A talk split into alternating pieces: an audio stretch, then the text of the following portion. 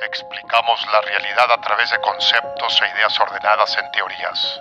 Y existe una teoría que une a personas con amor por el aprendizaje y curiosidad por lo desconocido. Una teoría que explora la cultura que conocemos y la ciencia que entendemos. La teoría. Del besito que te mandamos por escucharnos. Yo soy Karen. Yo soy David. Y este es nuestro podcast, La teoría del besito. Hoy hablaremos sobre una de las facetas más incomprendidas dentro de nuestro crecimiento, la adolescencia. Y básicamente el incentivo para hacer este episodio fue una clase que aún estoy cursando sobre psicología y justo en esta clase hablamos de el psicólogo Eric Erickson, quien interpreta la adolescencia como un puente en el que la niñez empieza a hacerse corrosiva. ¿En qué sentido se hace corrosiva?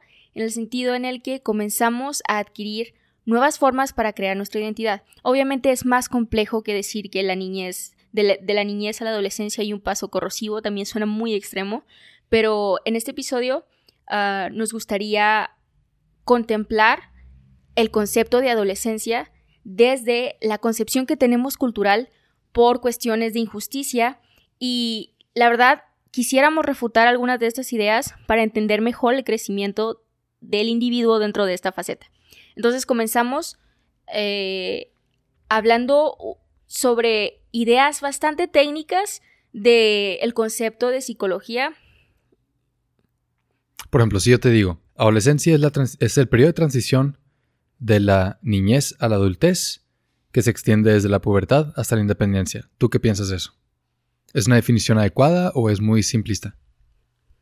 Creo que igual con igual que con otras formas que has delimitado, es una buena definición que te sirve para crear para tejer redes más complejas de lo que es la adolescencia. Entonces, para términos prácticos, creo que es una buena forma simplificada de demostrar hacia dónde va el concepto de adolescencia. Sin embargo, a mí me gustaría comenzar con la etimología de, de este concepto, porque creo que desde ahí comenzamos a arrastrar una problemática que, para ser sincera, me atrevo a decir que a todos nos ha afectado. Este proceso de adolescencia ha sufrido por cuestiones culturales demasiadas injusticias. Entonces, ok, ¿desde dónde podemos anclarnos para decir que esto ha sido una cadena de problemas? Primero, ah, hay que entender que adolescente viene del verbo latino adolescere. ¿Qué significa adolescere? Crecer, desarrollarse. Puede usarse cualquiera de las dos acepciones. Entonces, la complejidad aquí, o la confusión más bien, es que en, castellano tenemos este verbo, este, tenemos esta forma verbal que es adolecer y se asemeja increíble a adolescente. ¿Y qué es lo primero que te hace pensar? Em, a mí, yo pensaba en, duelo. Sí. De a dolor. Que hay un sufrimiento en esta faceta. Y sí, sí hay un sufrimiento. El detalle es que esta castellanización no tiene ninguna relación. O sea, en, en mm. términos concretos, adolescente, adolescencia, solo está derivado de el término del verbo latino que hace alusión a crecer, a desarrollarse. Entonces, desde ahí partimos con nuestra exploración del proceso y el concepto de adolescencia en nuestra cultura, que es la mexicana, porque, ok, para empezar, nuestras formas para ejercer el lenguaje definen cómo actuamos y cómo pensamos. Y muchas veces, cuando hablamos de cultura, el inmiscuir en el por qué pensamos lo que pensamos daña muchos egos y daña muchas tradiciones que no tienen los las mejores raíces. Entonces, al hablar nosotros de adjudicarle una etimología errónea a un proceso en el que es un en el que el individuo se encuentra completamente vulnerable y solo adquiere lo que la información que tiene a su alcance. Y si la información que tiene a su alcance es la del adulto que le está diciendo que es una faceta de pesadez, de sufrimiento, pues podemos más o menos delimitar hacia dónde va esto, de que hacia un, un problema. ¿Y qué adaptaciones se le han dado al término actualmente? a través de la castellanización de la de doler, de que de duelo, de pesadez. Bueno, creo que más que darle una adaptación es no es cómo se usa el concepto, porque no es si debemos de cancelar o no la forma en la que decimos adolescente, si en realidad existe la adolescencia o no. Esa no es la cuestión. Lo tangible es que hay un proceso en el que el individuo tiene cambios hormonales, tiene yo creo que tú puedes hablar más de eso, de que general, Sí, más, más adelante. Ajá. Y pasa un proceso de sufrimiento, pero el hecho de que lo único que se esté revelando sea esa faceta de sufrimiento y no se reconozca que también tiene un beneficio, creo que por ahí estamos creando para el pensamiento cultural un terreno bastante inestable. Entonces, bueno, partiendo de que desde nuestra forma de aludir al concepto desde su etimología estamos adjudicándole cosas negativas, pasamos a el incentivo de este episodio, que es básicamente Erickson. Eh, Este psicólogo habla de ocho fases en las que, por las que pasa el humano. A, a través, el ser humano pasa por ocho fases durante toda su vida, pero lo característico de esas fases es que las liga a una problemática predominante. En la adolescencia, lo que Erickson describe como la problemática principal es esta lucha entre la identidad y el rol que debe adquirir den- dentro de su sociedad. Y antes de que el adolescente tenga este proceso en el que lucha entre estos dos factores dentro de su mente, eh, lo que se conoce e- es lo que se conoce como pubertad y entra a partir de los 6 años, de 6 años a lo que se conoce como pubertad, que es más o menos 15-16. Y el proceso de adolescencia dura de los 16 a los 25 más o menos. Entonces, es... Ahorita vamos a ahondar en eso y las problemáticas de la adolescencia, pero nada más para situarnos en este contexto. Y que, y que esto de las edades no son, no son rangos um, Definitivos. bien delimitados porque varía de individuo a individuo y de contexto a contexto. claro, es una generalización. Y para, para explicar este conflicto entre identidad y la confusión de rol, es, en otras palabras, es decir, el conflicto entre querer sobresalir y querer pertenecer. Por un lado, la sociedad tiene expectativas de ti, eh, tu rol dentro de tu entorno, las cosas que tú deberías hacer, y por otro, tienes expectativas de ti mismo, cosas que tú quieres llegar a hacer, sueños y aspiraciones, deseos, y en la adolescencia es donde ves el contraste entre estos dos deseos más notorio. Sí, sí, se intensifica. Y, y pues como identidad vemos, o sea, el sentido del ser propio y como el rol, pues, estás lo que la sociedad espera de nosotros. Y, y la adolescencia es el periodo de vida donde se debe resolver este choque. Sí. Y a pesar de que podemos encontrar un poco de tranquilidad en saber que en las facetas posteriores a la adolescencia y anteriores a la misma, se justifica un poco más las actitudes o los problemas predominantes de esas facetas. Por ejemplo, entre los seis años y, la pubertad tenemos la competencia o el problema interior de ser competitivo, adquirir estabilidad, pero al mismo tiempo entender la inferioridad en el mundo, hay que entender que no estamos solos, que hay desventajas, que hay, o sea, que estamos dentro de una sociedad donde hay muchos cambios. Entonces, partiendo de ahí, creo, no sé si coincidas conmigo, que es, hay más educación sobre cómo tratar a los niños cuando están viviendo este, esta, por ejemplo, los celos, eh, las, eh, los problemas de no querer prestar cosas, de que puede surgir cierta envidia. Y creo que los papás al menos pueden como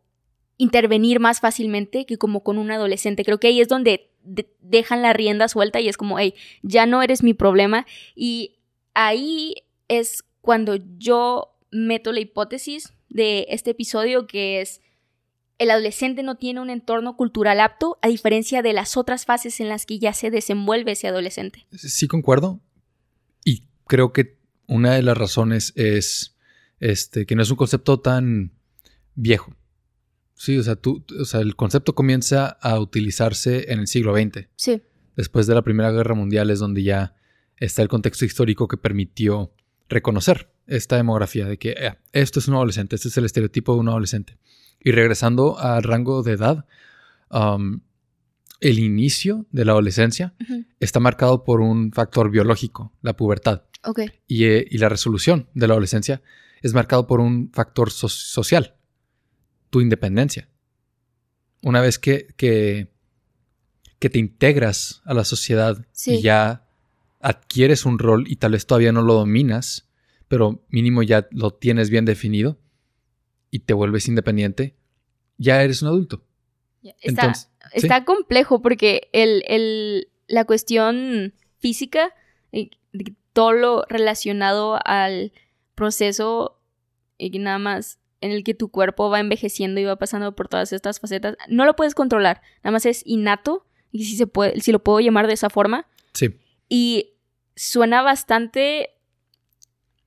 Suena bien metido a la fuerza, nada más como, hey, en algún momento de tu vida no vas a poder decidir hacer este cambio, nada más va a llegar a ti. Y después tienes la adultez, como lo mencionaste, que ya es un proceso social donde dices, hey, ya quiero ser adulto, de que ya puedo ser adulto. Y es un proceso más tranquilo, dependiendo de la situación en la que cada uno viva, pero sí creo que puede llegar a ser más tranquilo, porque aunque ya no necesitas ese apoyo, tú tomas la decisión, no nada más llega a ti y nada más te bombardean en, no sé, entorno familiar, académico, social. sí, es el, el control que tú tienes Sí. sobre tus decisiones. Eso es algo que, que al final vamos a concluir que es necesario en Sí. cuanto a, a la cultura del adolescente, dar control. Pero, pues este periodo de adolescencia, parte de, de la falta de control que uno siente es porque ocurre una serie de cambios en, en tu cuerpo, en tu cerebro, en como no es parte de tu cuerpo, en tu comportamiento. Necesidades, sí. Sí, o sea, y, y en tu forma de relacionarte con otros que nada más te convierten, por si así, en otra persona. Y sí puede ser un cambio muy desgarrador si no, si no te mentalizas. Y yo me acuerdo de un episodio de Mal- Malcolm el del medio, Sí. en donde, creo que esto ya te lo he platicado, la familia va al zoológico. Y desde el principio del episodio, Malcolm despierta deprimido. Y no deprimido Ah, sí, como acordé, clínico, ajá. pero deprimido de que tapado con, las, con la colcha, Sí. no quiere salir, no quiere hacer nada. Y, y yo vi Malcolm, el del medio, en Canal 5 fácil, dos veces. Hay episodios que vi más de cuatro o cinco veces, pero mínimo vi toda la serie dos veces. Y ese episodio, todas las veces que lo veía, no entendía qué estaba pasando. Y siempre pensaba que, que tal vez me perdía el, el intro o tal vez era la continuación de un episodio previo o no, o no escuchaba parte de un diálogo porque no entendía nada más por qué estaba tirado en la cama. O sea, entiendo de que ah, está triste porque algo pasó, Sí. pero la, la- el- el- entra la mamá al cuarto, Lois, Ujú. Y lo trata bien casualmente y luego le dice, y esto fue lo que se me quedaba grabado, de que, ¿qué significa esto? Le decía, no te preocupes, se te va a pasar. Este, cuando Reese y Francis, que eran sus dos hermanos mayores, pasaron por esto, lo sufrieron mucho peor que tú. Y yo dije, ¿qué es esto? O sea, ¿qué Sí. está sufriendo que no conozco, pero que es inevitable? Sí. Y sí, de que sí pensé que nada más porque es adolescente, pero también, o sea, era, sus ideas estaban como cambiadas. Entonces, por eso pensé de que yo pensé que le habían dicho un secreto. Esa era la idea que yo tenía, que le tuvieron que haber dicho algo que nada más destruyó su visión del mundo. Sí. Porque requiere estar a punto de ser comido por un tigre para sacarlo de su como De su trance. de su trance. Sí. Pero luego al final del episodio regresa.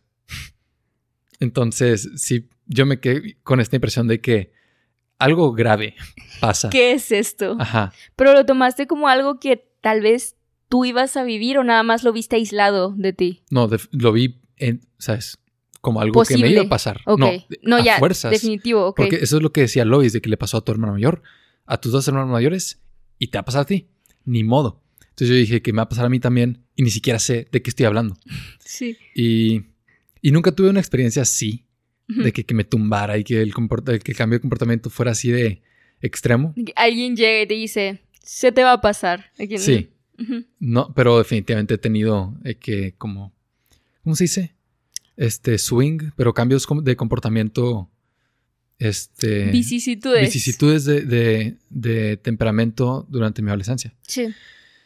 Pero lo que voy es que Necesarias para formar carácter. sí, el niño, el, o sea, hasta tiene como la palabra en griego, puer, ¿no? Sí. O sea, sabemos de qué estamos hablando, es algo que hemos conocido por siglos y es parte de la cultura. Y el adolescente no. Y, Sí, no, porque brinca de puera a Cenex. exacto. Y lo complicado aquí es que no es algo que se inventó durante el siglo XX, es algo que se observó. Era algo que antes eh, era fácilmente ignorable, pero que dado el contexto histórico del siglo XX se hizo demasiado evidente. Y, y digo esto porque, o sea, hay cambios biológicos que no, o sea, que, que ya están, eh, todos los humanos han tenido. Sí. No es algo nuevo, eso no es nuevo. Pero la apreciación cultural, la conciencia de que estos cambios ocurren, eso es nuevo. ¿Y, crees que es importante? definitivamente creo que es importante porque lo voy a decir de una manera muy trivial, pero este, desórdenes de salud mental, um, consecuencias graves como este, suicidio y nada más experiencias de vida que te incapacitan Sí. por el resto de tu vida adulta. A veces ni siquiera llegas a ser un adulto por lo como traumática que fue tu adolescencia. Y no me refiero a que algo brusco. Puede ser simplemente un entorno que no te permite crecer y desarrollarte o aprender tus errores por ignorancia Sí. de las personas que te rodeaban. Pff, te arruina la vida. Claro. Entonces, o la termina. Entonces, definitivamente creo que es importante entender esta, esta faceta, comprenderla mejor. Sí. Y, y en la conclusión me gustaría que Ah, ah, platiquemos algunas de las soluciones o propuestas que, que se pueden Tenemos hacer para eso. Sí. ajá, para, para mejorar esta situación social. Ok, mira, vamos a delimitar ahorita, en que así puedes pensarlo, pero que sea rápido. ¿Desde dónde? Porque yo ya tengo una postura, pero quisiera saber la tuya. Antes, para que no pienses que estoy nada más echándote a las cuerdas de que Sí. a los leones, Dime, dime. te voy a comentar la mía.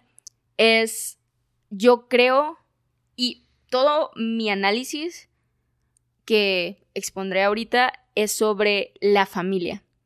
Yo me centro, yo me voy a esa base que podrá sonar bastante cliché, Sí, que es, "Ey, este origen es el problema, pero también aquí yo meto un factor muy importante, y que como cultura mexicana, creo que ahí nada más falta picar y reconocer que también hay errores, no solo en la mexicana, solo Sí. estoy diciendo en la que yo pues viví. porque es nuestra experiencia. Sí, obviamente no puedo sea, hablar de, no sé, la australiana. Igual, o sea, yo sí voy a hablar muy a la ligera aquí, em, porque no tengo la experiencia de ser padre, sí, pero yo veo personas de mi edad, ya en sus veintes, y, y muchas veces, o sea, de la, de la observación que hago, la diferencia entre una persona ya más como inte- integrada, ajustada, con mejor dirección, mejor conocimiento o perspectiva de sí misma, es una persona que, que aprendió durante su adolescencia sí, que aprovechó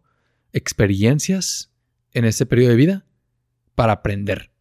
Y las personas que a mí me da mucha lástima, porque hay, o sea, es, entre más tiempo pasa, más difícil es como tomar control, son las que no tienen suficiente experiencia de vida para aprender, sí, porque están muy protegidos, están demasiado expuestos, este, o no están reflexionando. O sea, puede que estén las experiencias, pero no hay introspección. Entonces no hay aprendizaje y no hay desarrollo. Entonces eso es lo que yo veo que, y, y en México yo sí creo que a veces la familia puede ser, este, um, o sea, dominante.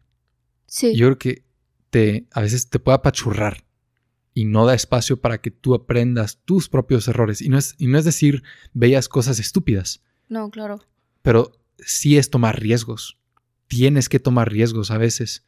Y, y sí veo familias que son muy, ¿Permisivas? no al revés, este, Estrictas. estrictas con riesgo, cero riesgo.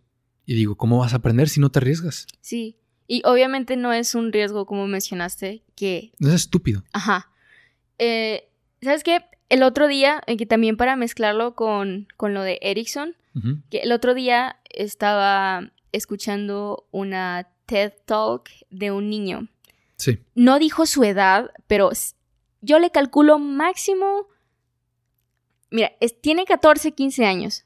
Está en ese punto medio de transición complicada. El niño estaba, o sea, me dio mucha ternura y también me dio, o sea, orgullo lejano, como distante, porque estaba dando su presentación excelente. O sea, el nervio que ha de estar sintiendo al estar recibiendo millones de miradas, pero bueno, ese no es el punto. La verdad, su ejecución dentro de su plática estuvo excelente. Pero bueno, él se llama um, Andrew Pendergast.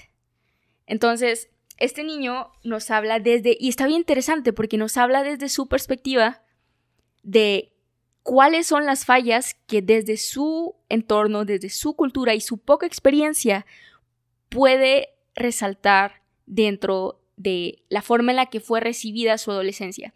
Y la mayoría de las veces, por ejemplo, a mí, el- en cuanto dijo, en, el- en cuanto resaltó más bien la forma en la que él recibió su adolescencia, como si fuera de que, o sea, reconociendo esta transición, que creo que es un proceso muy olvidado, porque, ok, sí tenemos, por ejemplo, aquí la fiesta de 15 años en las mujeres, los hombres no sé qué tengan, creo que no tienen nada. Una cheve con su papá. ¿Un qué? Una cheve con su papá. Ya, ok, Es unos ritos de iniciación. sí, pero yo creo que se pierde bastante el verdadero significado de por qué se está haciendo eso. Y es que ese rito es de niñez a adultez. Sí, En ambos casos. Es. Antes te trataba como un niño. es cierto, ahora ya te puedo hablar como si, como, si eres, como si fueras un adulto. Como si estuviéramos al mismo nivel. Cuando, por ejemplo, en 15 años, tiene 15 años. Y es, no es un adulto, ¿sabes? No es, es, bueno, hasta donde yo sé, y en esto pues, estoy hablando nada más con lo que me han contado y lo que yo he, he percibido de 15 años, pareciera que nada más es en función de la fiesta, sin considerar que hay un proceso más complejo detrás. Y lo que Andrew decía, lo que Andrew dice más bien, es que uno de los, de los problemas que él ve, no necesariamente en su ento- entorno, pero con sus amigos, es el de la responsabilidad Definitivamente. y el Sí, riesgo. sí. ¿Y por qué lo menciona? Porque fuera de decir este típico discurso de es que no me siento como un niño, pero no soy un adulto y estoy en ese inter, lo expresa de una forma bastante concisa, porque nos menciona cómo al ser adultos olvidamos que vivimos esa transición y hasta ahí parece todavía que va por esa misma retórica, pero después regresa a la base y eso me recordó algo, tú eh, lo haces bastante, regresar nada más a la- al significado base, de que, oye, ¿qué significa responsabilidad? ¿Qué significa riesgo? Y ahí es donde sí señala dedos y es como, hey, como adulto, se te olvida cómo debe de ser el proceso de otorgar responsabilidad, que implica el proceso de la responsabilidad, tanto como para el que lo otorga, como para el que recibe esa responsabilidad. Entonces, comienza a dar todo esta, toda esta explicación sobre cómo, ok, si entiendes que hay distintos rangos y por ejemplo en un trabajo tu adulto reconoces que hay una jerarquía y al que sabe hacer esto le das esta responsabilidad y así, por eso hay carreras, por eso hay rangos. Pero lo que tú no entiendes y no puedes trasladar es que toda la infancia y el proceso de crecimiento en el que nos estás educando, como tus hijos, como tus sobrinos, como nada más niños de esta sociedad, porque te deben de importar no solo tus hijos, y cómo interactúan con otras personas, si tienen respeto o no, pero eso es otro tema y sí lo toma como otro tema. Nada más, lo que te debe de importar es cómo me estás asignando a mi responsabilidad. Y aquí es donde pica un poco la herida, porque comienza a hablar de, ok, tú metes la responsabilidad en el niño como si fuera algo pesado, tú castigas con responsabilidad. Sí. Y aquí es donde nada más me resonó, porque yo he escuchado este argumento de. ¿Quieres, como, ¿quieres que te trate como un adulto? Y es como, ¿no debería de querer que me trates como un adulto? Ajá. O... Debería querer ser un niño para siempre. O sea, Exacto. eso es, es bueno y esto es malo. Y esto que dices de responsabilidad es completamente cierto. A mí me han, o sea, un a mí un maestro me ha dado la definición equivocada de Ujú. responsabilidad enfrente de un grupo de alumnos. Y yo no entiendo cómo puedes cometer un error tan sencillo y luego ante corrección, Enojo. enojo o como do- dobletear. Decir, ¿Dobletear? deberías checar un diccionario. Ya. ya lo chequé. Estás mal. Estás tú. mal. Este maestro me dijo, este, y con buena intención, no estaba haciendo malo, nada más está dando una idea equivocada de una palabra de uso común. Claro. Entonces, o sea, si quieres cambiar la definición de, de que algo loco como catexis, pues no te digo nada, porque no sé qué estás hablando. Pero si me vas a cambiar la, la definición de un valor que me enseñaron en primaria, vamos a tener un problema, ¿no? A la hora de comunicarnos Claro. especialmente cuando la clase se llamaba como eh, re- responsabilidad social, ¿no? Entonces hay un problema desde qué significa esta clase, por qué estamos aquí y why are we here. y no, es para, para pasarlas de relleno. Pero responsabilidad, según él, era la... ah, y aquí sabes que ya se me olvidó lo que dijo bien, pero el ejemplo que dio fue ayudar en donde puedas a otros. Hacerte responsable de tu entorno. Más por ese lado de que, por ejemplo, si ves basura en la calle, es tu responsabilidad recogerla. Ese, ese tipo de sentido. Ya, o Y sea, es com- como mezclando ahí deber Exacto. moral con responsabilidad. Completamente. Porque lo que él estaba escribiendo es deber cívico, deber moral, lo que tú quieras. Pero es- debes hacer esto porque es lo bueno. Y entiendo, eso tiene, o sea, puedes hablar de eso. Pero responsabilidad es la capacidad de responder por tus acciones únicamente. Yo Sí. solo soy responsable por las consecuencias derivadas de mis acciones o palabras. Sí, O sea, si yo dije algo y te lastimó, yo soy responsable de eso. Y, y ahí es donde hay algunas personas de que, ¿sabes? No es, no es mi responsabilidad si te ofendí. Bueno, si te quieres poner ese plan, adelante. Pero si esa persona, de que si fuera un niño chiquito y llora, pues tú eres el que puede responder por, por hacerlo llorar, ¿no? Porque Sí. fue consecuencia de lo que tú hiciste. claro. Y, y no es malo, como tú dices, es algo que mejora nuestras vidas. Saber que, porque, ok, todo tiene que ver con significado. Saber que las acciones que yo hago tienen un impacto en la vida de otros les da significado. Si, si, si nada de lo que hiciera o dijera pudiera impactar a otros, ni para qué hacerlo. Sí, O sea, no, no significa nada. ¿Sabes? Es como American Psycho de que si, si, si su confesión no, no tiene impacto, no tiene significado. claro. ¿Para qué? ¿Sabes? Y, y pues terminas en como ese, como vacío, en la nada. Es de que, ¿para qué hago todo esto? Sí, ningún estímulo te despierta. Sí. Pero cuando eres responsable, y esto yo creo que se da mucho en el trabajo porque no hay de otra. Sí.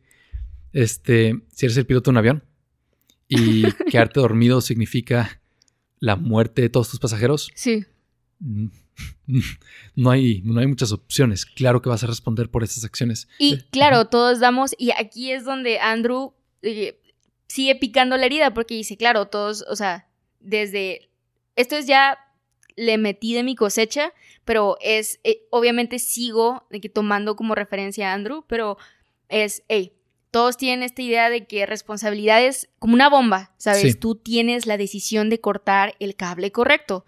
Cuando eso perjudica a aquellas personas que todavía no son alguien que tiene que tomar decisiones grandes, es decir, nosotros, los niños, adolescentes. Estoy hablando desde su perspectiva. Y los alienas, terminas haciendo que no quieran tomar Claro. estas decisiones porque les da miedo la responsabilidad. O sea, ah, ¿cómo, ¿cómo respondo por haber elegido esta carrera si después me doy cuenta de que no es lo que quiero? ¿Explico? No, y no solo eso, porque mencionaba algo que igual hace clic, porque no digo que solo sea de que una cultura, obviamente cada cultura tiene su versión de ciertos problemas, pero esto idéntico, nada más, hey, luego si me dices que hay responsabilidades más grandes que otras, lo entiendo. ¿Por qué? Porque dependen el- cierta cantidad de vidas, depende- dependen ciertas cosas, de que más personas están Del a mi impacto cargo. que tiene. Exacto, pero lo que me estás diciendo es que, o sea, es, dejas que el adolescente, el niño que brinca adolescente y adolescente antes de llegar a la adultez, dejas que viva en este em, como... ¿Limbo? Sí, en el que no reconoces ah, su trabajo y es su responsabilidad. Y es aquí donde me hizo clic, porque lo que él menciona es, ok, tú, yo reconozco como tú, mi padre, tú, mi madre, el trabajo que haces para educarme, para, no sé, que, que me des un techo, para que mamá vayas a trabajar, papá vayas a trabajar, lo que sea. Pero a veces tú no reconoces mi trabajo y lo que él reconoce como responsabilidad, que es equivalente a su trabajo, es la escuela, que si yo no estoy educado, yo estoy menos preparado para ser responsable. Y la mayor parte de las veces minimizas eso y lo haces ver como si fuera algo negativo. Y igual, nada más siguen esta cadena de pesadez de, ay, es que no entiendes la escuela, eres, o sea, sacas malas calificaciones, no, es que no estás haciendo esto bien, bla, bla, bla. Entonces, lo que Andrew menciona es... Pero, perdón, nada más. Ah, ¿Puedes retener esa idea? Claro, sí, sí, sí. Ok, porque te voy a interrumpir con... Me acordé de este otro episodio de Malcolm el del medio. A ver. Porque temática central de, de la serie es adolescencia. Sí, sí, sí. Entonces, por eso me está dando como todos estos flashbacks, de los episodios y, wow, esto era el significado de este. Hay un episodio donde Malcolm presenta un examen de um, elección profesional, ¿cómo se llaman esos que te, te, dicen, esta es la carrera para ti? Sí, examen de elección profesional. Um, lo dijiste perfecto, nada no, estoy seguro que hay otro nombre que empieza con A, pero no lo recuerdo. Y de aptitud, algo así. ¿Quién sabe? Y voy a narrar la escena va con el, psicólogo o, el encargado de, dar los resultados de los exámenes para preguntarle qué resultado obtuvo. Y el psicólogo ya está aquí molesto porque obviamente tiene envidia porque ve el potencial que tiene Malcolm y ve este... O sea, nada más refleja todo lo que él no pudo haber sido en él. Sino de que su estancamiento, de que este aquí ese trabajo y, tú acá de que tienes este puntaje que, wow, puedes ser presidente de los Estados Unidos si quisieras, pero pues obviamente no quieres porque también puedes ser cualquier otra cosa. Sí. Y, y cuando le da la noticia, Malcolm lo recibe con pánico, de que, dame una respuesta, ¿sabes? No quiero poder ser todo. No, como de que no me, esto no me sirvió para nada. Estoy donde empecé. Y el señor se toma mal de que si yo estuviera en tu lugar, ¿sabes? y yo creo que ahí es una disonancia. O sea, si tú estuvieras en el lugar de Malcolm, pensarías como un adolescente y te sentirías igual que él. Claro. Como adulto es bien fácil no, no, no pensar desde ese conflicto de confusión de rol e identidad. Porque tú ya tienes tu identidad, tú ya tienes un rol que no te gusta. Sí, es lo que mencionabas, no tienes un impacto, entonces no, y no tienes delimitaciones porque no hay ese impacto, entonces es lo mismo a que si tuvieras nada. o sea, según, según Erickson, este personaje y adulto pues lo que él con lo que él estaba lidiando era generatividad y estancamiento, donde generatividad significa que dominas tu rol en la sociedad y, aportas bienestar. Y, es, y estancamiento es lo opuesto, donde sientes que tu rol no sirve para nada. Entonces sientes que tú no tienes valor a través de tu rol. Entonces este dato está estancado y está pensando como en, en reversa, de que si tan solo tuviera la confusión de rol que tú tienes, elegiría algo que me daría generatividad ahorita. Sí. Es como, no funciona así. Y al final del episodio, la bueno, Malcolm tiene que un sueño loco donde, este, con una canción de punk rock, estoy seguro, estoy segurísimo de que hay una canción de punk rock en este como corto, eh, que, corto del episodio, donde, de que va, está disfrazado como un este trabajador y sale de su casa y se sube al camión y el, conductor del camión es él disfrazado y luego de que empieza de que se camina por el camión y todas las personas en el camión son de que él disfrazado de diferentes roles. Bing John Malkovich. sí, de que Bing John Malkovich, de que no es tú eterno, pero como de que él siendo todas las posibles, todos los posibles roles. Wow. Y, y, y hasta que llega a su casa y él es de que ya papá y su esposa es de que su, mamá con su cara. De que oh, puede ser todo, hasta ama de casa. Y, ahí es donde que se besa el mismo en el sueño y es donde ya se despierta en pánico. Y es de que tengo que hacer algo. y lo padre es que al final la conclusión no es limpia. La conclusión es justamente lo que estás diciendo. Ok. Es como una, una ilusión de responsabilidad. De que, ¿sabe? Al final, él da como su pequeño monólogo. ¿Sabes qué? No tengo que preocuparme por esto ahorita. Soy, soy un adolescente. No tengo responsabilidades. No tengo que preocuparme. Las cosas están saliendo bastante bien. De que él está diciendo todo esto y en el fondo de que su casa está en caos, la mamá le está gritando, sí. ajá, de que diciéndole, ve y limpia el garage, ve y limpia los platos, acomoda tu cuarto, ¿sabes? De que nada de que todas estas órdenes y él como, no hay problema, esto está bien. No me voy a preocupar por ser adulto cuando la tengo tan chido ahorita. Sí. es como, nunca vas a dejar de batallar. Claro. Siempre va a haber algún tipo de conflicto. El detalle es, ahorita retomo esa idea de que cuando el conflicto es innecesario, y cuando eso afecta el proceso de desarrollo del adolescente.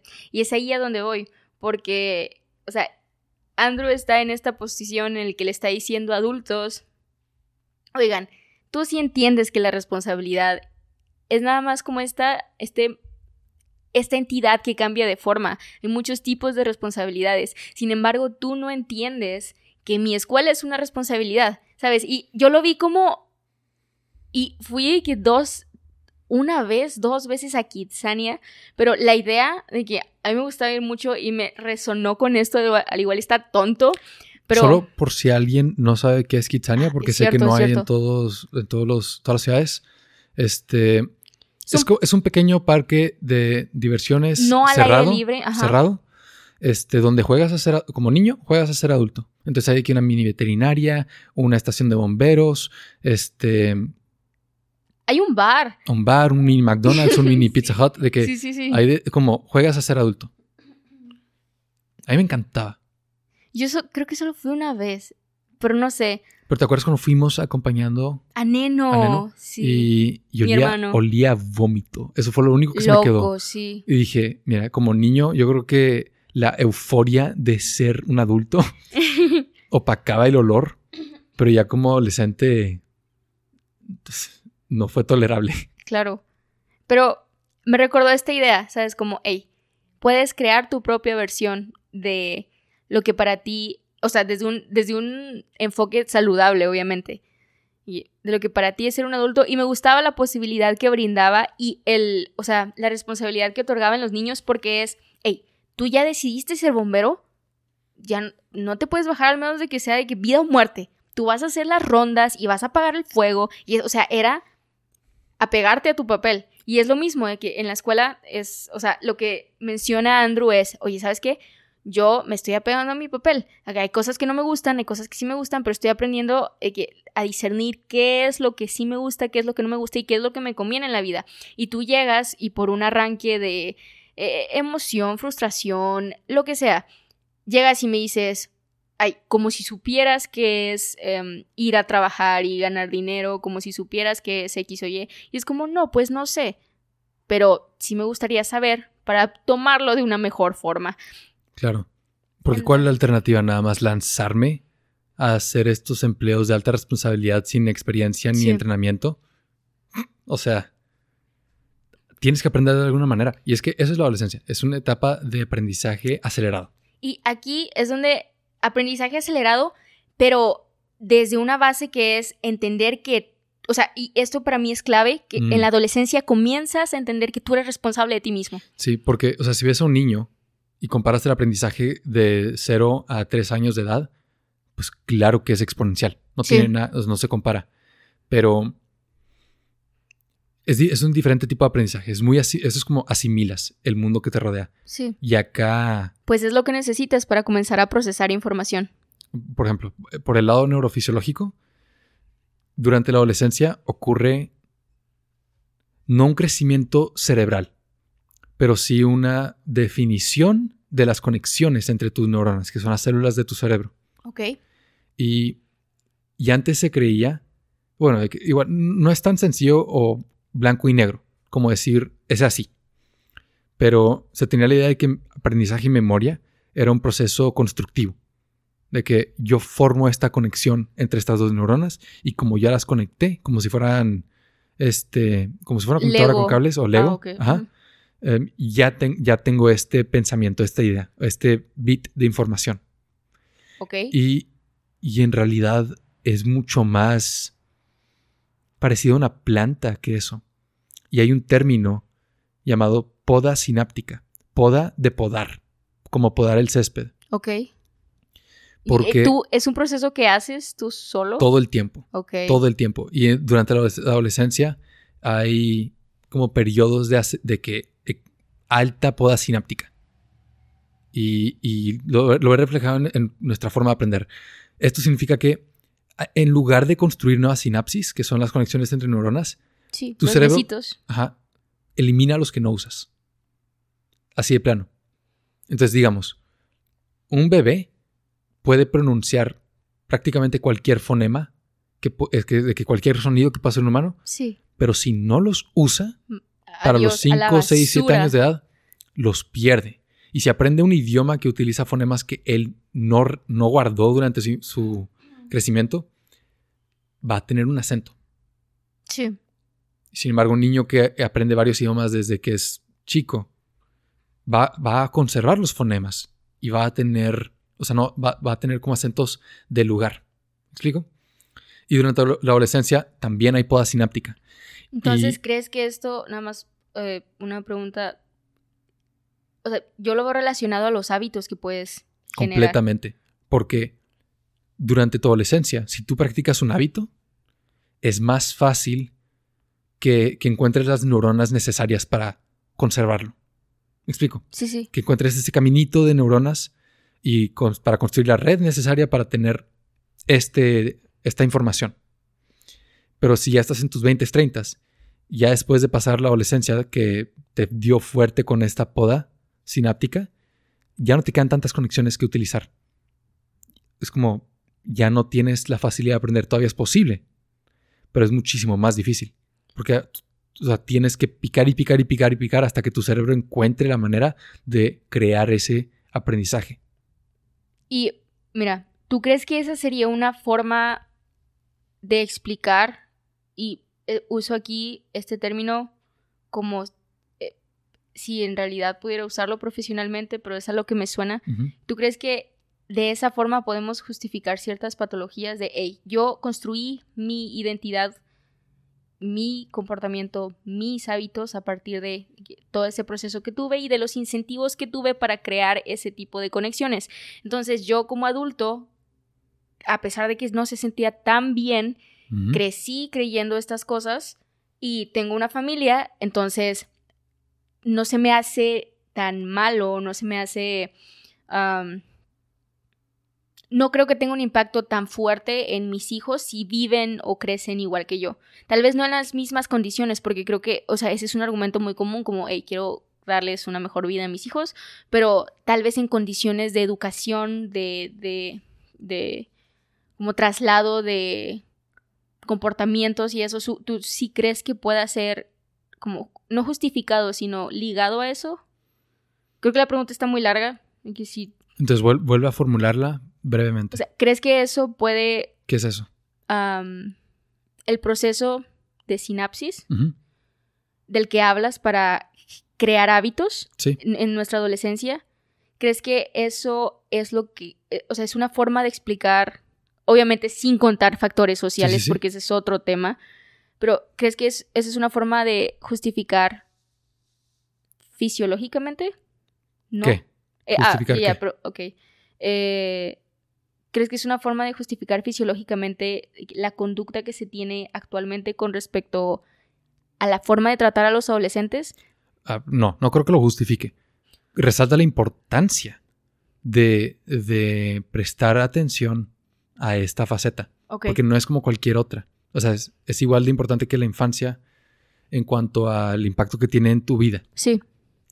Si no, vaya, un poco de contexto sobre el concepto adolescente, ya dijimos, surge durante el siglo XX em, y en los años 20 en, es- es- es- en Estados Unidos, donde jóvenes regresan de la guerra, se reinicia actividad escolar y se le da una...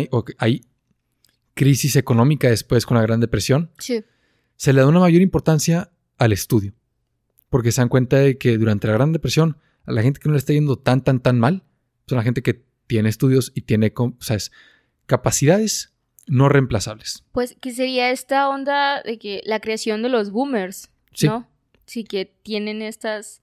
Sí, O, sí, de, de su cultura, que Ajá. serían sus padres, que ya se vienen con esta idea bien arregada de que tienes que estudiar, y es cierto. y que esto es efectivo si usas esta fórmula. Y no porque es, es- es porque es el único periodo de tu vida donde se te hará fácil, relativamente fácil. Sí. O sea, es bien, es posible, pero es bien difícil encontrar tiempo en tus 30 o 40 o 50 para echarte un grado de educación, un grado de estudio mayor a cuatro años. El problema es, o sea, concuerdo con todo lo que dices. El problema aquí es eh, que al, al adolescente y al niño no se le adapta esa versión para Ajá. que, en- o sea, Sí, entonces, o sea, tenemos que entender que el adolescente casi casi no tiene opción. sí, Tiene que aprovechar este periodo de vida. pero no sabe que lo tiene que aprovechar porque no es lo tradicional hacer, reconocer que hay cosas que sí, que son importantes para tu desarrollo. Entonces, eh, y aquí es donde menciono que otro, que para mí el principal problema es que desde que no pueden, desde que usan en su contra el saber que ellos son responsables de sí mismos cuando al adulto le conviene, porque obviamente Sí, en la adolescencia son completamente dependientes de su tutor o tutora. Este, entonces, creo que entiendo todo lo que dices y el problema es que culturalmente eso no se transmite. El Sí. problema es que hay un, un- un juego de poder en el que tú no puedes saber lo que es bueno para ti, pero de una vez ves sabiendo que tú debes de hacerte responsable de ti mismo, pero no del todo porque todavía estás bajo mi techo, pero y están estas contradicciones. No, y, y digo, eso no es universal. Sí, Sí. depende mucho de las personas que están involucradas. Por ejemplo, esto de juegos de poder depende de las personas. Ah, claro. O sea, hay, hay padres y tutores que, que no se manejan de esa manera. Y que sí, nada más, o sea, que buscan el bienestar a futuro de, del adolescente, porque ese es el punto de la adolescencia. Sí. O sea, ter- o sea, terminando esto de, de cómo origina el adolescente, y es, es por, por este contexto histórico y socioeconómico en donde tenía más libertades. Y estas libertades, em, como por ejemplo la, la- la invención del automóvil, Sí. ya te, te puedes trasladar de un lugar a otro sin depender de tu padre. Entonces ya no eres completamente dependiente. Sí. Si te presta el carro, te puedes ir. Y luego, em, con métodos anticonceptivos, ya, ya inicia el- la activación de la vida sexual temprana. Sí. Entonces, igual ya no eres dependiente de tus padres en el sentido de que, por ejemplo, tal vez en otra sociedad, en otro, en otra civilización, tus padres son, dependes tanto de ellos que eligen a tu pareja. ¿Me explico? Sí, pero aquí estás hablando de riesgos y, y igual aquí nada más estoy recalcando que estoy basando mi postura en lo que dice la profesora de psicología en la Universidad de Oregon llamada Jen Pfeiffer.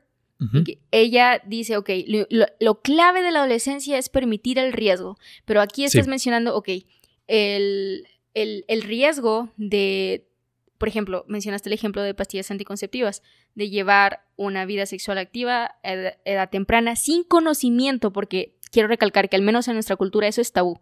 O sea, todo lo que tenga que ver con anticonceptivos, con sexualidad, eso no se menciona. Eso ya es por hecho que es malo.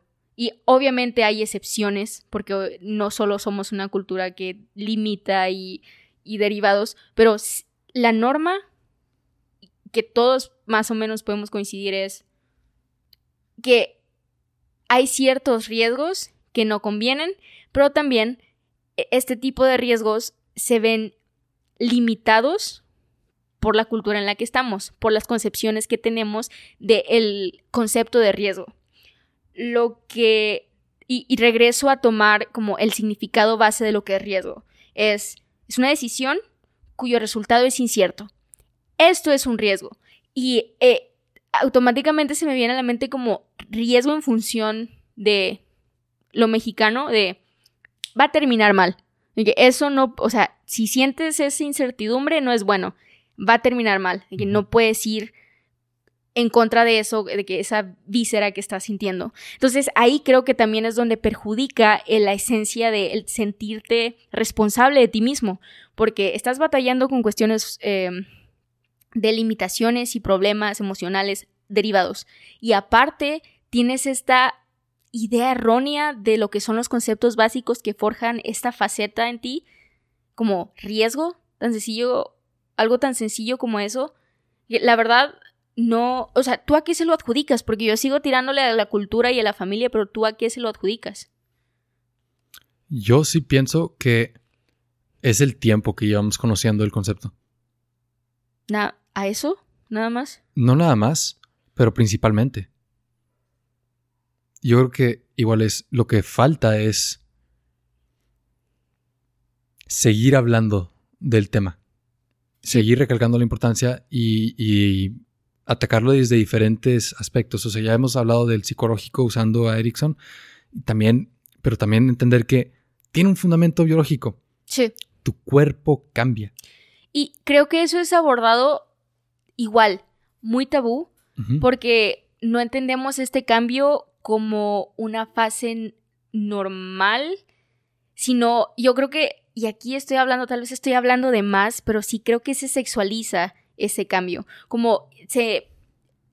Lo voy a decir de una forma tal vez no muy técnica, pero en ese momento es cuando activas la sexualidad, nada más de que estás al pendiente de este tipo de, de temáticas y situaciones en la que llevas tu sexualidad a un límite y empiezas a experimentar.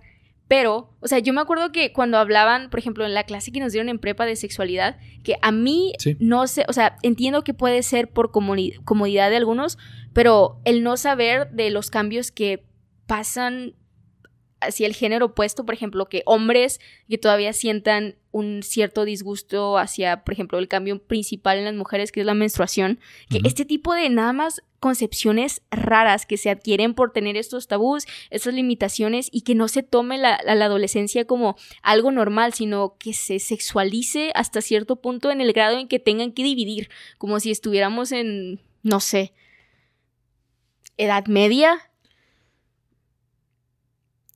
Edad Media, también conocido como oscurantismo, yo creo que la solución aquí es iluminar un poquito el, asunto. Sí. O sea, aprender más de lo que significa. Usando, o sea, por un lado, teorías, como la teoría psicoanalítica, y por otro lado también publicaciones científicas, avances científicos de que, que hemos descubierto. No, hombre, pero también, o sea, ese es otro problema que no, o sea, nada más lo voy a soltar aquí, ¿quién lee? O sea... No, no leer, o sea... No, yo sé, pero o sea, yo creo que, o sea, las personas que, a las que van dirigidos estos ensayos, investigaciones científicas, obviamente ellos pueden de que ir de que encadenando un cambio, pero creo que hay formas más sencillas de entender la forma en la que la adolescencia, y voy a dar un ejemplo bien, bien sencillo, en comparación a de que ensayos y, e investigación, de que tal vez no sea tan importante. Yo diría escuchar este episodio. Usarlo como vehículo para conservar con tus, conversar con tus amigos. Sí, pero yo también diría, vean Inside Out. Ah, sí, también. Y aquí voy porque esta... Riley. Sí, pero esta señora, de que Pfeiffer, la, la psicóloga, mencionaba que aparte de que el riesgo debe de tomarse como algo que puede resultar dependiendo de la ejecución en algo positivo o negativo y que si es positivo hay aprendizaje y debe de haber aprendizaje y que si es, dije positivo o negativo.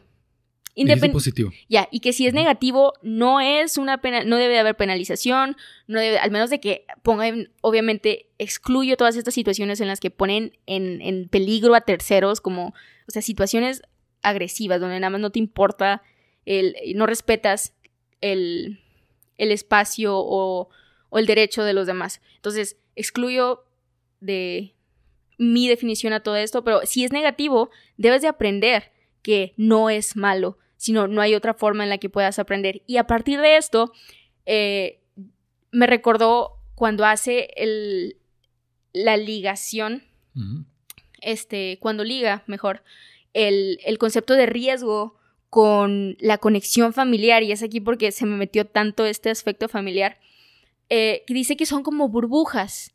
Y a mí me, me, recordó bastante a cuando Riley está creando sus islas Sí. en la película. Y, y que se van destruyendo y se generan y se mezclan entre, por ejemplo, familiar y la de diversión, y o sea, cosas así. Entonces, creo que a veces se olvida que hay una isla para ti mismo.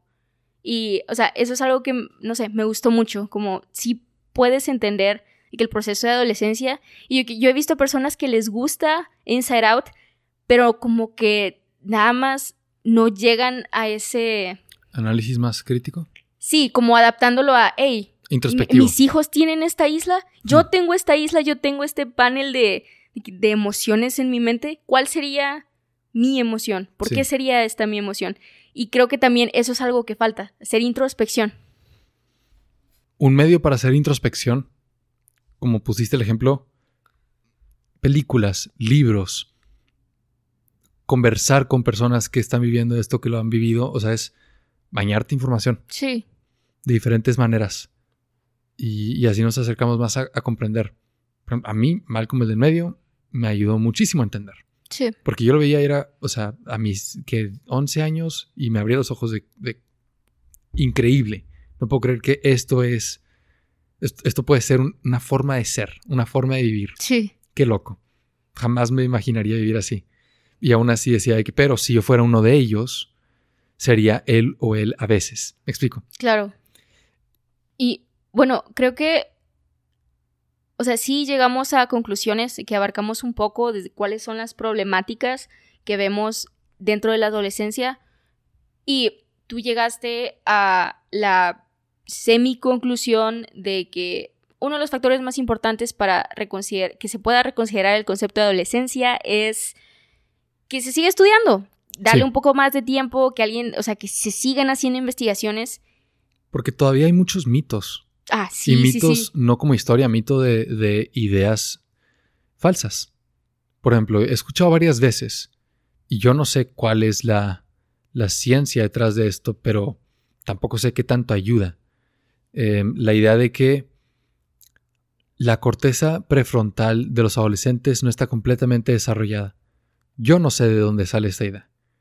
O sea, n- 95% de tu cerebro se desarrolla para tus 6 años.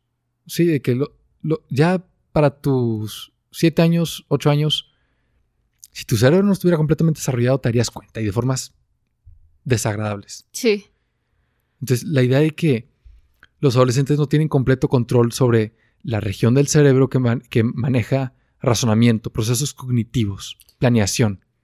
¿Qué? Yo creo que eso se confunde con personalidad, de que, que no tienen bien establecida su personalidad, su Y es- identidad. Pero es que sí sale de estudios de imagen. Ah, sí. O sea, sí, de resonancia magnética funcional, ven que, ah, mira, ¿Y desde dónde lo justifican? De que sí hay algo que parezca notoriamente no desarrollado. Sí, no, no que no esté desarrollado, pero es más, ves la actividad en vivo.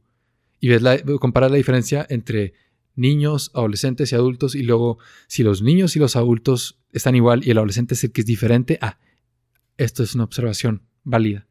Y el problema que yo veo, tal vez, es que en cuál es la aplicabilidad a vida real. Ok, uno de estos estudios, por ejemplo, es que los adolescentes no, no reconocen bien expresiones faciales. Los niños y los adultos reconocen mejor expresiones faciales que adolescentes. Pues sí, por la interacción social que han tenido, por la convivencia de los grupos a los que pertenecen, nada más. Sí, Y- suena... Ajá. Entonces ven, una, ven un rostro que debería, o sea, que está marcado como susto. Y el niño chiquito latina, el adulto latina y el, el adolescente dice enojo. Y lo ves en vida real y dices, pues sí, muchas veces los adolescentes interpretan emociones que no está sintiendo la otra persona y luego se ponen a la defensiva de una como mecanismo de- para protegerse a sí mismos. Sí. Es como, no está pasando nada, ¿sabes? No te estoy haciendo daño nada más. O sea, estamos de que el mismo equipo. Sí. Sí. Pero pues no, o sea, entender que no es algo voluntario. Es, es su cerebro poniéndole trampas. Sí, sí. Eh, y es tener esa empatía con, con el adolescente de que no, no te preocupes, en serio, no pasa nada, no pasa nada. Sí. Y, por ejemplo, también, en, o sea, dicen corteza prefrontal, prefrontal des- no desarrollada o subdesarrollada. Y luego hiperactividad en el sistema límbico, específicamente la amígdala, que es una parte del cerebro relacionada con sentimientos como el miedo, el disgusto, etc. Ok. Entonces imagínate que en la película de, de Intensamente, disgusto es la jefa. Bueno, disgusto y miedo. eh, que dan órdenes. Ok. Y y es, pues, es una experiencia muy desagradable. Claro. Y, y la idea es que durante la adolescencia, a veces disgusto y miedo dominan razonamiento. Ni siquiera de que felicidad y tristeza, no, nomás de que razón, no hay de que lo sobrelleva. Entonces esto, esto resulta en adolescentes que tienen dificultad para controlar sus impulsos o que tienen explosiones emocionales, así estallidos em, repentinos y y pues que sean, algo interesante es que responden exageradamente a recompensas grandes y casi nulo a, re- a recompensas pequeñas. No es proporcional, es de que extremo. O sea, o me das todo o no me das nada. Ok. Y, o sea, por eso de que si le das un abrazo a un adolescente y no era lo que quería, no, no te va a agradecer. Y luego si le das de que exactamente, si le das más de lo que quería, va a llorar de la emoción, ¿no? Esa es la idea, como el estereotipo. Sí.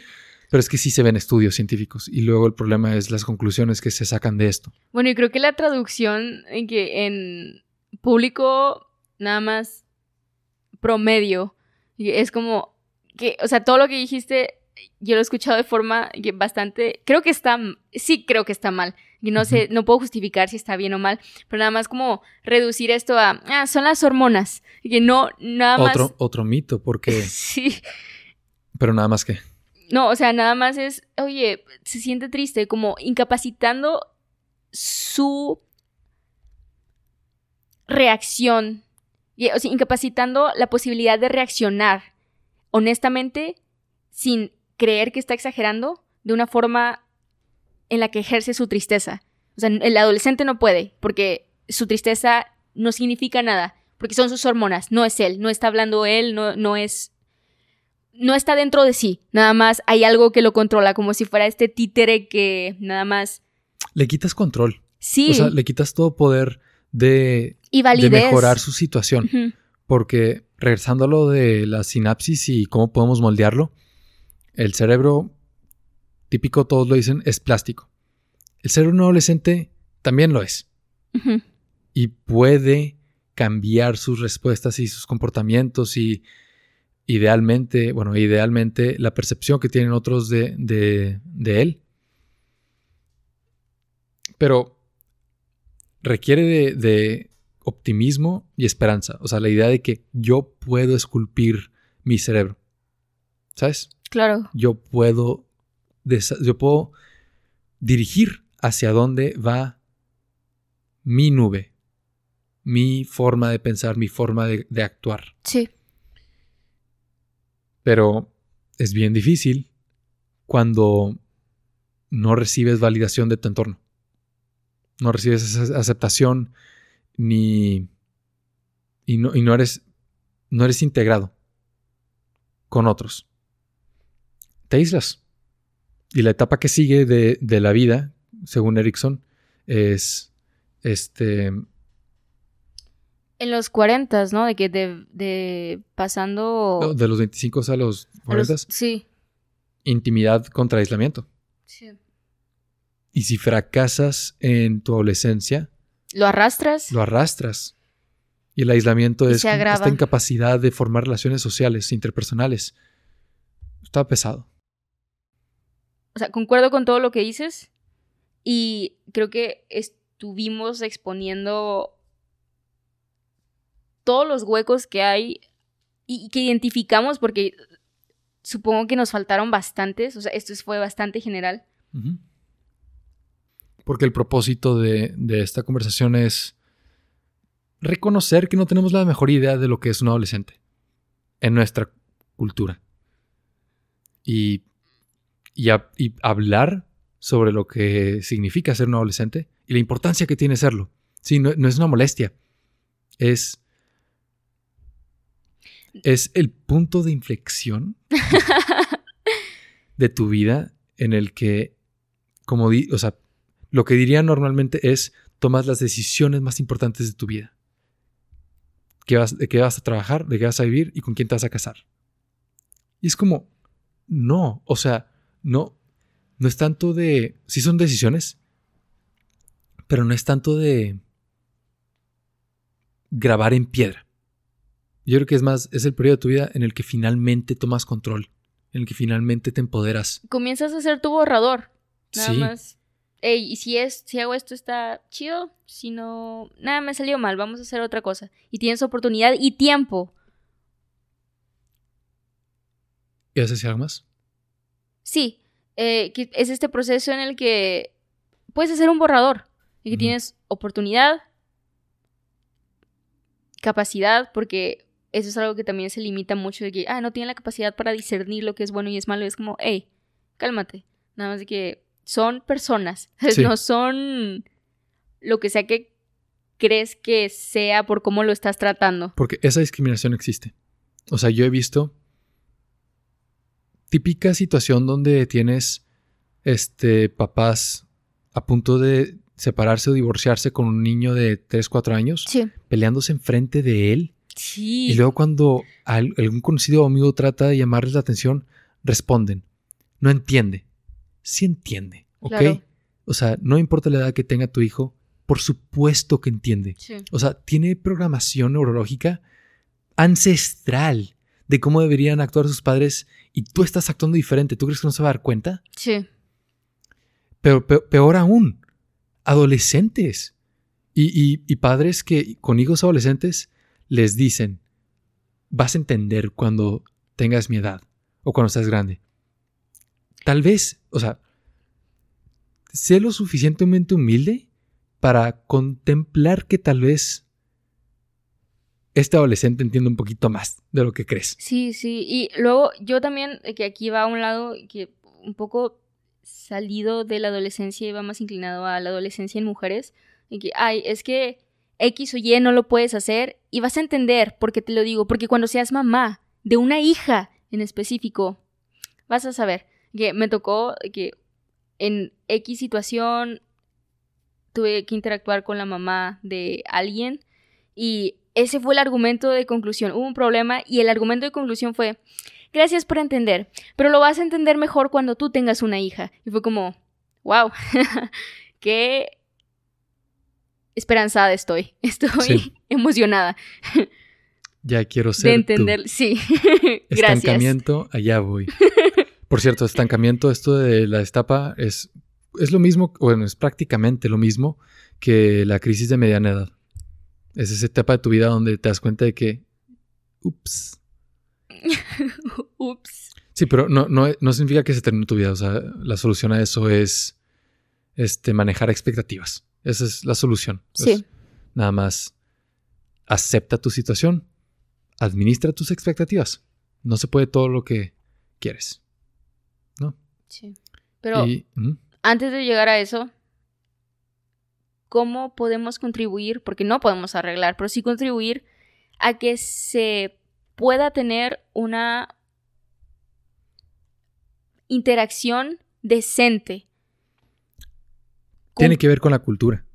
Sí. Y hace que eso es algo que gente en, ciencias sociales y humanidades no les gusta escuchar de gente que no estudia eso. No, pero sí. Es la cultura, es la educación. Sí, es simplista, pero es una idea de por dónde debería comenzar la acción. Claro. Y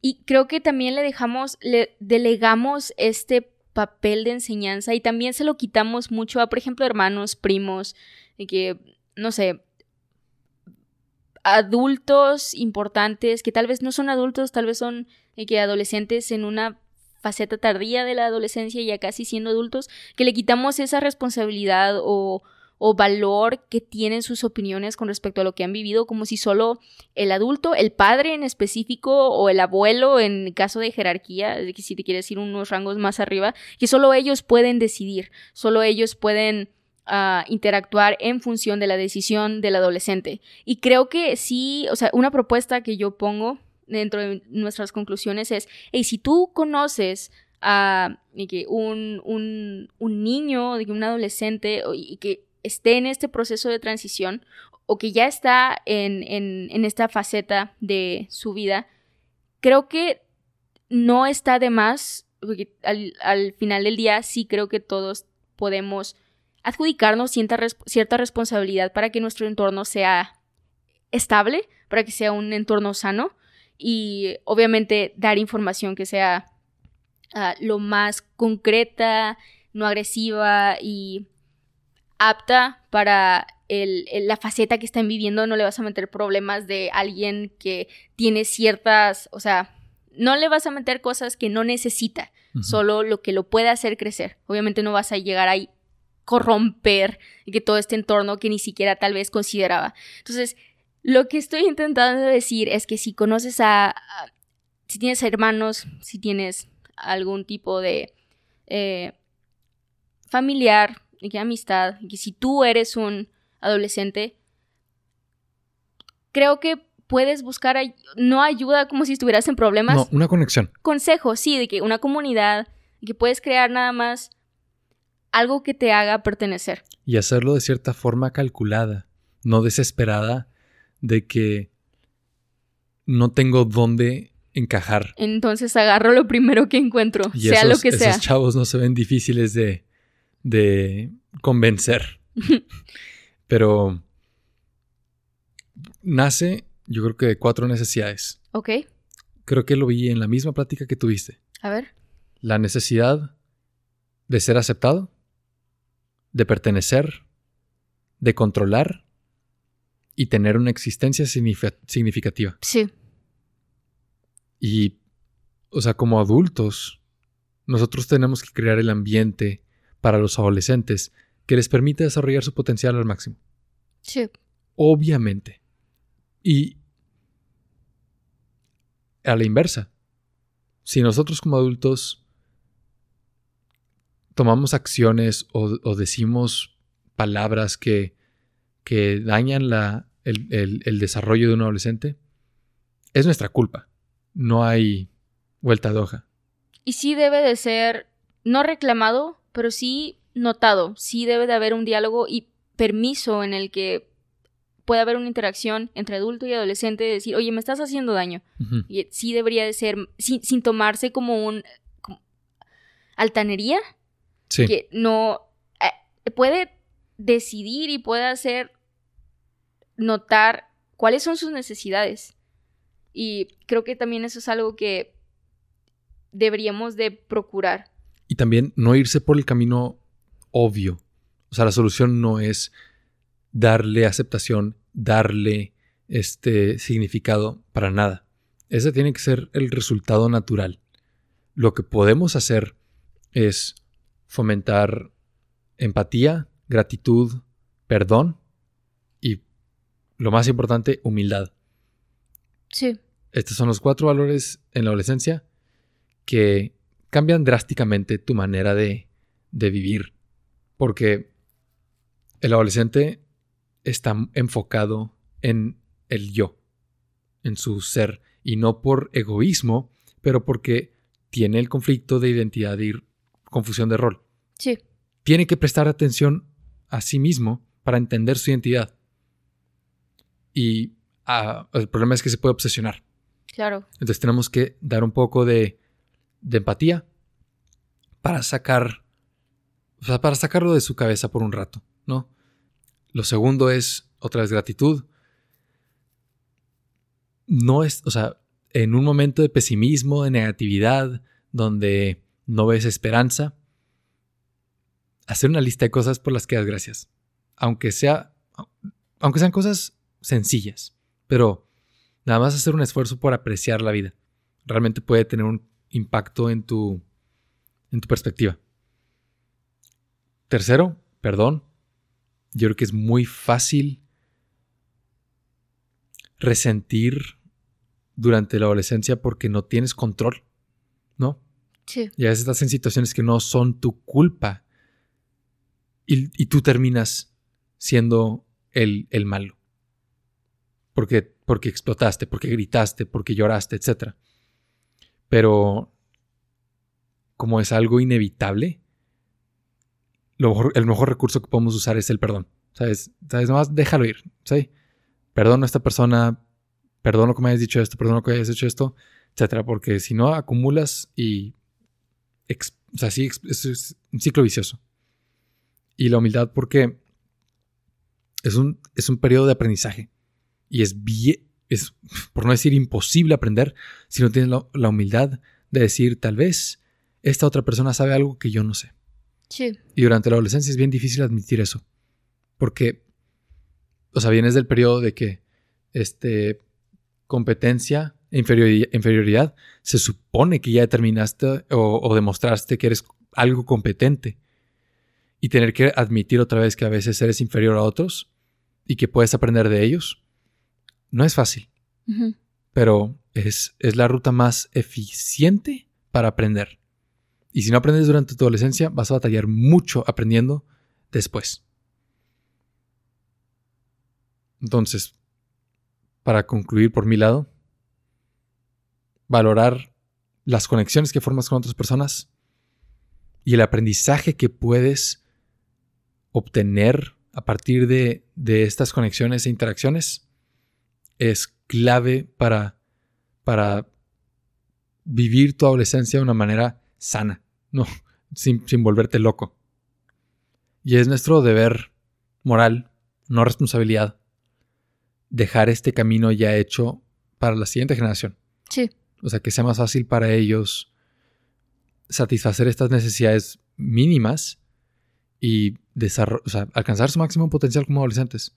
No quieres que por tener una carencia en su desarrollo abandonen oportunidades, este, dejen de poner atención a su salud, comiencen a autodestruirse, etc. Nosotros tenemos que, este, por bienestar general, dirigirlos eh, hacia un buen lugar. Sí. Como mi conclusión me gustaría llevar a la praxis lo que acaba de mencionar David acerca del agradecimiento. Y dentro de mi lista de hoy les voy a compartir las tres cosas que agradezco. Primero, que hoy hayan podido existir los besitos. Segundo, que vamos avanzando en el podcast y ojalá puedan acompañarnos y escucharnos en cada episodio que podamos compartir con ustedes. Y por último, muchas, muchas gracias por haber escuchado este episodio. Te mando un súper besito, súper, súper besito. Suscríbete al podcast, déjanos una reseña y si te gustó el episodio, compártelo con tus amigos para que también ellos puedan recibir besitos con cada episodio que escuchen. Te recuerdo que cada semana procuramos tener un episodio nuevo y que para tener una presencia activa en nuestra comunidad, debes de especializarte en besitología ahora. Y para lograrlo, existe un proceso comprobado científicamente, David lo puede confirmar, Confirmo. que te hará conseguir ese conocimiento. Pero, ¿cuál es este proceso? Debes de hacer donaciones en Patreon. Ese es el proceso. Entonces, cuando decidas ser un besitólogo, no solo tendrás el conocimiento necesario para crear besitos, sino que también podrás tener acceso a contenido secreto, un grupo de discusión mensual y, mi favorito, la posibilidad de coleccionar una obra de arte hecha por David. Espero que tengas un muy bonito día y te esperamos en el próximo episodio. Mua. En el siguiente episodio pondremos en un ring de pelea a las agüitas embotelladas que todos conocemos. ¿Quieres saber quién ganará? Pues ojalá puedas acompañarnos para que lo descubras. Todo Ah. el agua sabe igual. Detente. Nos despedimos. No puedo continuar ese Es argumento. H2O, sabe igual. ¡A bye! Bye. No solo es H2O, pero ¡a bye! Bye.